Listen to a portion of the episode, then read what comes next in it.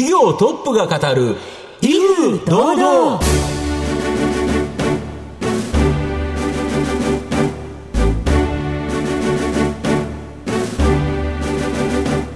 毎度相場の福の神こと藤本信之です。アシスタントの飯村美希です。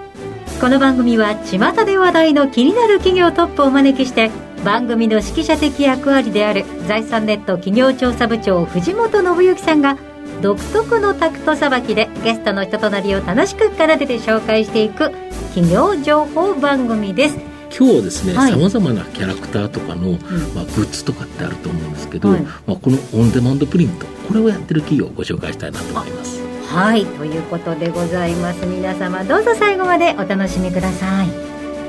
この番組は企業のデジタルトランスフォーメーションを支援する IT サービスのトップランナーパシフィックネットの提供。財産ネットの制作協力でお送りします。企業トップが語る威風堂々。それでは本日のゲストをご紹介します。証券コード7793東証グロース上場。株式会社イメージマジック。代表取締役社長山川誠さんにお越しいただいています。山川さんよろしくお願いいたします。よろしくお願いいたします。よろしくお願いします株式会社イメージマジックは東京都文京区小石川に本社があります。1995年の創業以降、一貫してオリジナル製品のオンデマンドプリントサービスを展開しているソリューションカンパニーです。それでは、山川さんの方からも簡単に御社のことを教えてください。当社では、えーアパレル製品や雑貨製品、まあ、いろんなものがあるんですけども、まあ、そういったものに1個から作るというオンデマンドプリントサービスを行っています。で、そのオンデマンドプリントサービスというのは、やはりあのたくさん作る場合と違って、1秒の無駄もかけられずに、まあ、安く作るには、徹底的にコスト削減をしなきゃダメなんですね。で、それをこう1秒単位のコストを削減するために、徹底的にシステム化をして、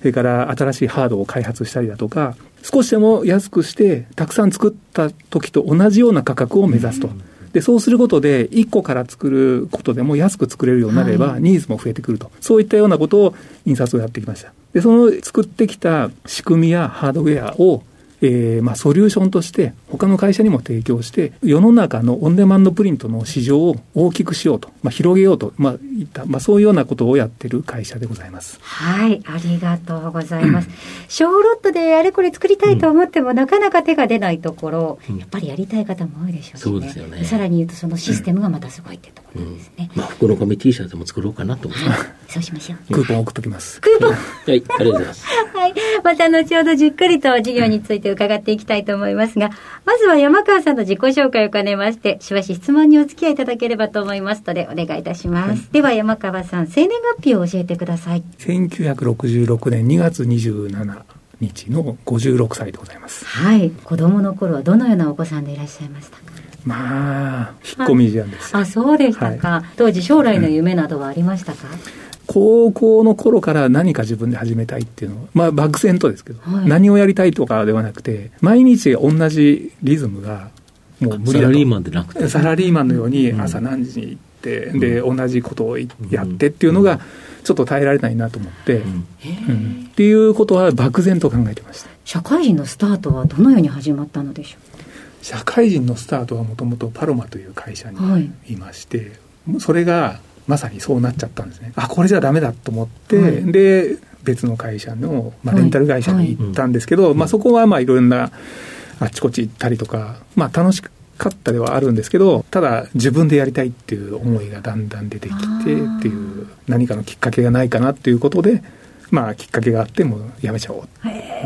あのレンタルってことはこうイベント系であったりとか、はいい、ろんなこう部署があったりとかであそうです目まぐるしくこう楽しいことが。こうああもう楽しかったです。もうもう商品ももうものすごく点数が多いので、うん。商品知識もすごく覚えなきゃいけないですし、はい。でいろんなものを、ね、知識をものすごく吸収したので、はいそこはすごく今でも役に立ってますね、はい。でもそれだけ楽しかったお仕事を辞めるきっかけっていうのは何だったんでしょうまあいろいろちょっと会社の中でか、はい、ちょっとまあ事故のようなことがあったので、い。いきっかけだと思って辞めちゃいました。そうでしたか、はい、ここで一旦これをおしまいにして、じゃあこれは自分が新しく始めるスタートだということですね。そうですね。そのスタートに選ばれたのは何だったのでしょうか？もう T シャツを作るっていうことをやろうということをその時にもスタートしました。当時って時代的にはどういう感じでしたか？全然そういうあんまりニーズもなくて、はい、まあ、もちろんイベントで T シャツを作るっていうのはあったんですけど、はい、まあ、そういう会社もすごく少なくて、はい、でも宣伝もしてないからわからないんですね、あの昔ピアって雑誌あったじゃないですか、でピアに載ってる広告が、京都のプリント屋の T シャツプリントしますっていう会社があったんで、まあ、そういうところをちょっとやり取りして、で自分で勉強したりとか、まあ、東京の会社の資料を取り寄せたりとか、まあ、それであこれならできるんじゃないかっていうことを、まあ、漠然と考えて、退職金を全部つぎ込んで一つの機械を買ったところからですね。プリントサービスそうですね、ピアっておっしゃったのが今すごく納得しました。確かにあのバンドマンとかがそれを見れば、自分たちのバンドの T シャツ作りたいとか。そうです、ね、だからやっぱ小ロットの需要って実は本当はあったんですあるんですよ、ありました。昔からあるんですよ、ありました。本当にもう例えばバイク屋さん行って、で大きなチームもありますけど、まあ、数人のチームもあるわけですよ。ね。でそういう人たちってなかなか作れなくて困ってるって話は聞いたことがあったんで、1個から作ればニーズがあるってことは、漠然とは分かってたんですね。ザ・イメージマジックになりますっていうそのきっかけは何だったんですかあのミオルタの子会社さんが青山にアンテナショップを作るっていうことがあって、はい、でそのアンテナショップの名前がイメージマジックだったんですね。でそこで青山っていうのは、まあ、デザイン事務所がものすごく密集している地域で、でミノルタさんはカラーコピー機を売ったりとか、まあ、アップルコンピューター当時マッキントッシュって呼んでましたけど、うん、まあ、それを売るためのショールーム的な、まあ、そういう形があって、まあ、そこに、まあ、たまたまミノルタさんとの縁があって、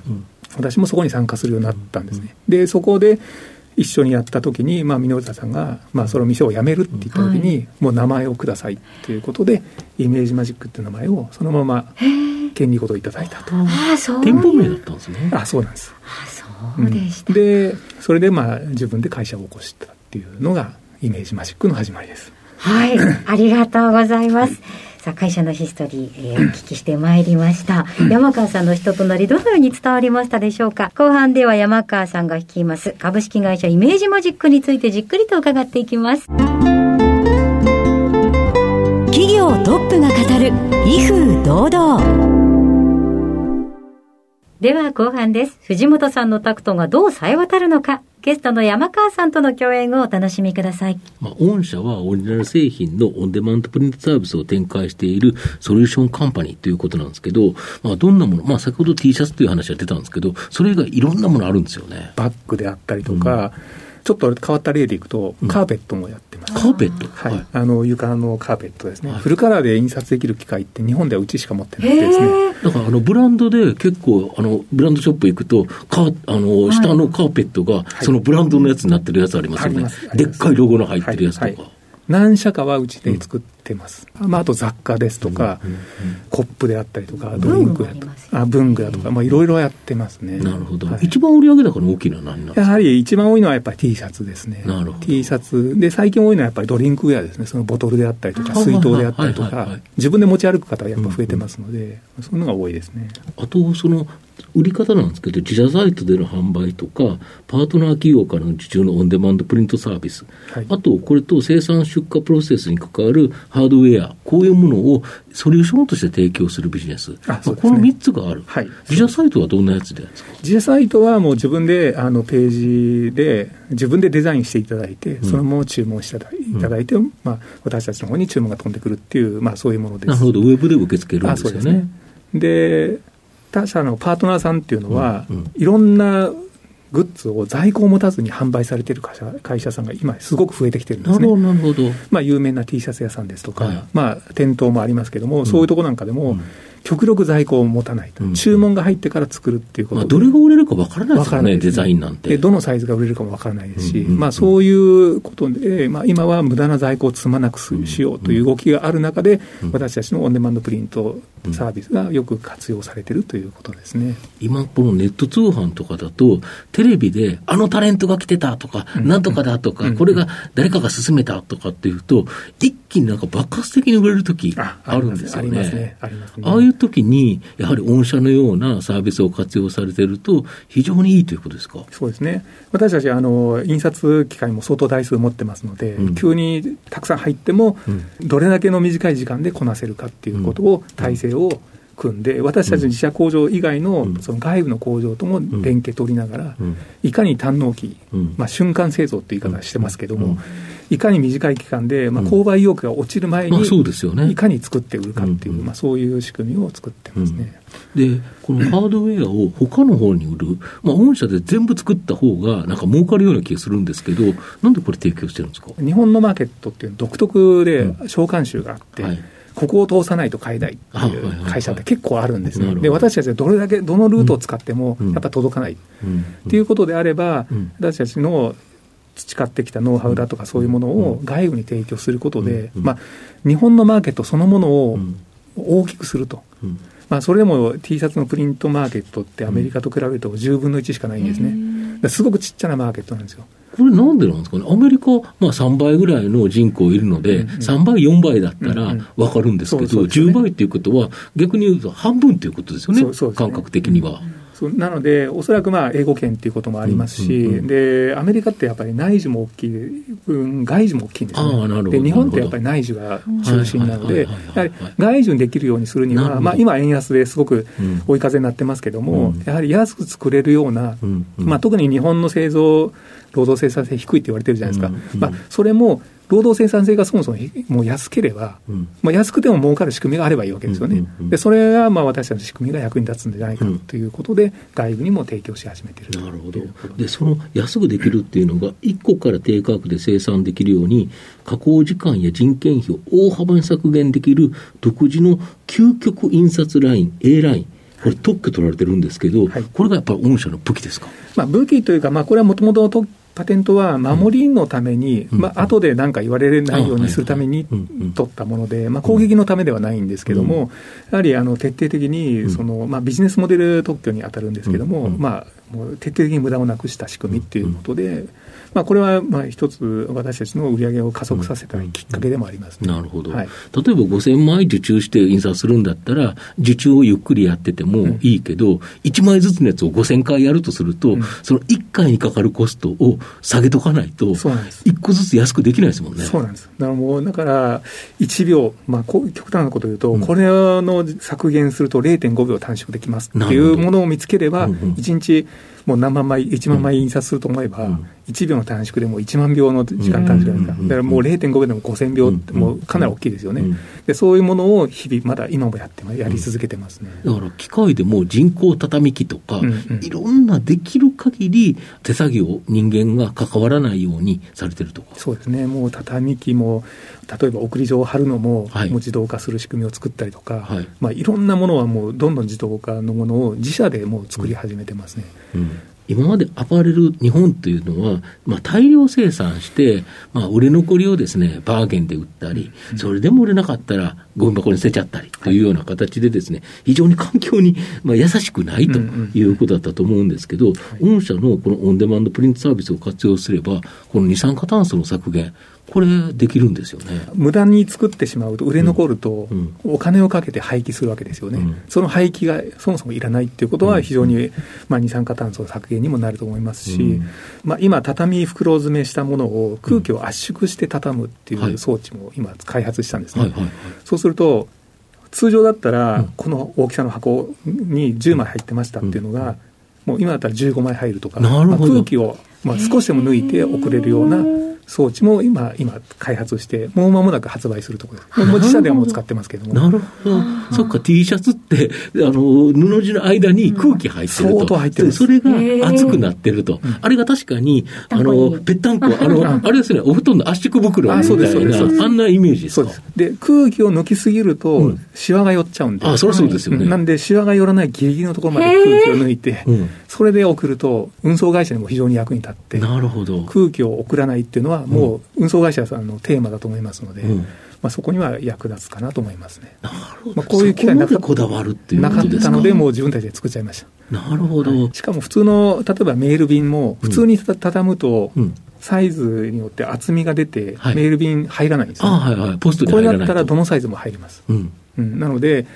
あの、宅急便で送るか、うん。あのメール便で送るかっていう、うんうんうん。まあ、メール便だともうポストで入れられますから、うんまあ、送料も安くなって、うん。ユーザーにもメリットがあるっていう、まあ、そういう仕組そみこまでこだわってっていうのがやっぱり御社の本当に強みになってるってあそうですね、もうギリギリまでこだわってます。なるほど。御社の今後の成長を引っ張るものって改めて教えていただきたいんですけど。今は人が少なくなってきてる、うん。まあ、労働者が非常に雇いづらいっていった中で、はい少子高齢化でそうですね、少子高齢化で、うん。まあ、その時に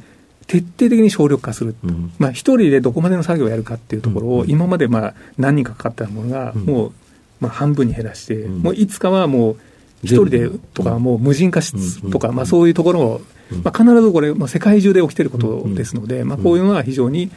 役に立っていくんじゃないかなと思ってますね、そこは非常にドライブになると思ってます。あと、今後は海外展開、これも考えられてるんですか、あそうですね。特にまあ先ほどお話ししたように、日本のマーケット、すごいちっちゃいところがありまして、アメリカ、ヨーロッパ、うん。中国で、うん。まあ、それぞれプリントマーケットもすごくもう桁が違うんですね、うん。まあ、そういったところに広げていくっていうのは非常に重要かなと思ってます。日本のソリューション自体を提供あしたいうばとそですね。いうことですか、はい。はい。では藤本さん最後の質問をお願いします。あなたの心に残る四字熟語を教えていただきたいんですが、これは不当不屈ですね。はい。選ばれた理由をお聞かせください。まあ、簡単にいかいかない、まあ、必ず挫折もあると思うんですけども、やり続けて、うん。まあ、いつか勝てばいいわけですよね。うん。うん、だからもうそこでやめてしまったら負けで終わりですけど、うん。まあ、いつか勝つためには、やっぱり不当不屈で、うん。まあ、む立ち向かっていくということですね。ありがとうございました。改めまして本日のゲストは、証券コード7793東証グロース上場、株式会社イメージマジック代表取締役社長、山川誠さんでした。山川さんありがとうございました。ありがとうございました。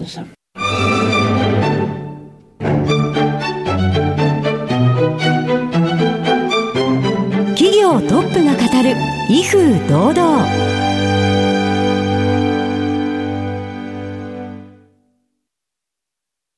企業のデジタルトランスフォーメーションを支援する IT サービスのトップランナー、東証スタンダード、証券コード3021パシフィックネットは、パソコンの調達、設定、運用管理からクラウドサービスの導入まで、企業のデジタルトランスフォーメーションをサブスクリプションで支援する信頼のパートナーです。取引実績1万社を超える IT サービス企業、東証スタンダード、証券コード3021パシフィックネットにご注目ください。お送りしてきました。企業トップが語る威風堂々。そろそろお別れのお時間です。今日のゲストは株式会社イメージマジック。代表取締役社長山川誠さんにお越しいただきました。そして山川さんの選ばれました四字熟語は不当不屈でございました。小ロットで低価格で提供するためにもう1秒でも削るんだっていう思いがすごかったですね。そうですね、T シャツの空気を抜くイメージなかったですね、いやもうそれ想像しておりませんでした、うん。普段からいろんなことを考えてらっしゃるからこそ出てくるお話ですよね、大変勉強になりました。それではここまでのお相手は？藤本信之と、飯村美希でお送りしてまいりました。次回のこの時間まで？ほな、さいなら。